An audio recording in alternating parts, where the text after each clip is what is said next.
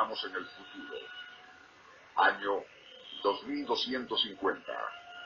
Y el Homo sapiens de ahora es comparado con lo que fue cuando comenzó el tercer milenio un ser grotesco, producto de una evolución acelerada e inducida en parte por su propio ingenio tecnológico. A saber, extremo deterioro ambiental, alteraciones genéticas autoinducidas y sometimiento abyecto a una tecnología déspota. Nuestro insólito universo.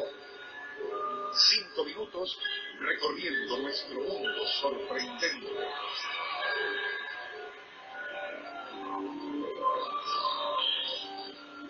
Este año 2250, el Homo Cyberneticus posee ojos grandes y rojizos para poder ver mejor en la espesa y ácida niebla ambiental producto de la industrialización.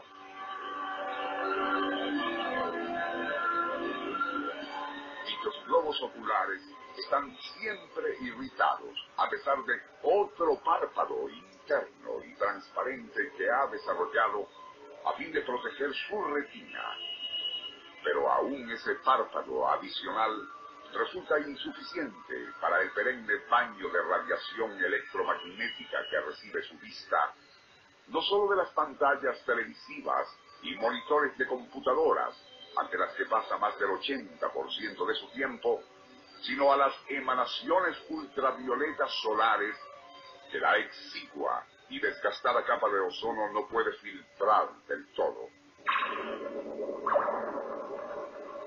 Ambos factores, más la radiación extra proveniente del teléfono celular que mantiene constantemente pegado a su oído, también le han dejado calvo, atrofiando de paso a esos oídos que ahora están reducidos a orificios arrugados.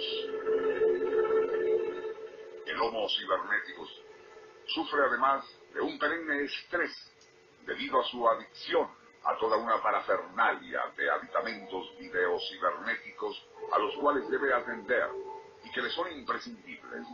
Computadoras de mesa y portátiles, incluyendo agendas electrónicas tipo PAL.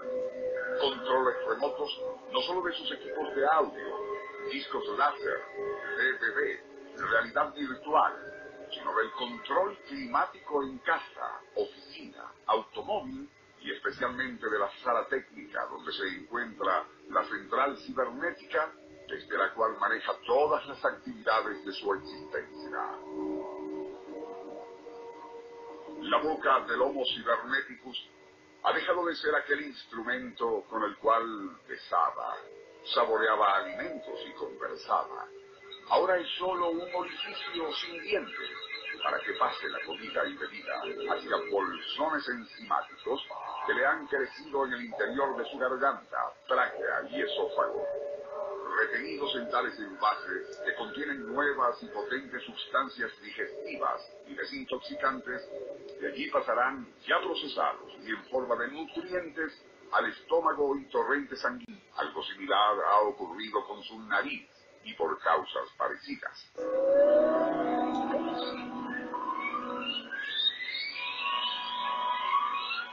Las nalgas del Homo cyberneticus son ahora chatas y más grandes, debido a que permanece sentado demasiado tiempo ante todo ese disparatario video electrónico que rige su vida. Los músculos de sus brazos y piernas se atrofiaron debido al poco uso, pero, y por contraste, su estómago, aunque flácido, ha crecido desproporcionadamente. Curiosamente, sus dedos, y especialmente el índice, se han achatado en las puntas, adquiriendo forma de espátula. Inevitable adaptación a su constante uso presionando botones, teclas y switches en la multitud de equipos de los cuales depende y para los cuales vive.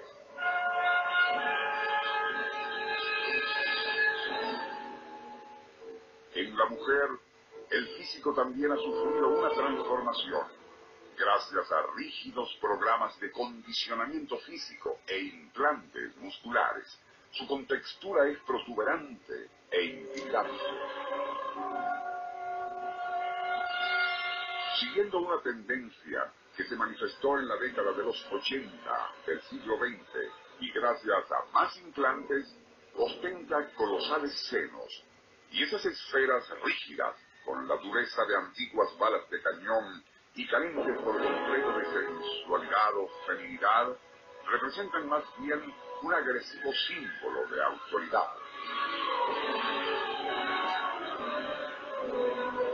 Esto se debe a que siendo el ente dominante en esta sociedad del futuro, ha sometido al varón de la especie hasta el punto de que este es solo un peón tecnológico y mero proveedor de la semilla necesaria para inseminación artificial y propagación de la raza humana, pues las relaciones sexuales a la antigua son cosa del pasado.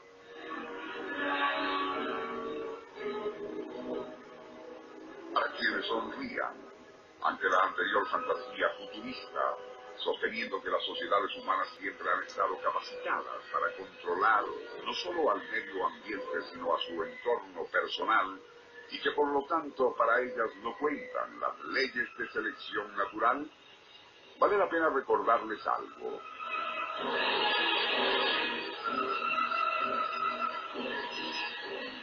Que por esa actitud arrogante, y según lo manifestó cierta vez Oswald Spengler, quienes así piensan están condenados irremisiblemente no solo a una eventual degeneración física, sino incluso a la extinción como especie.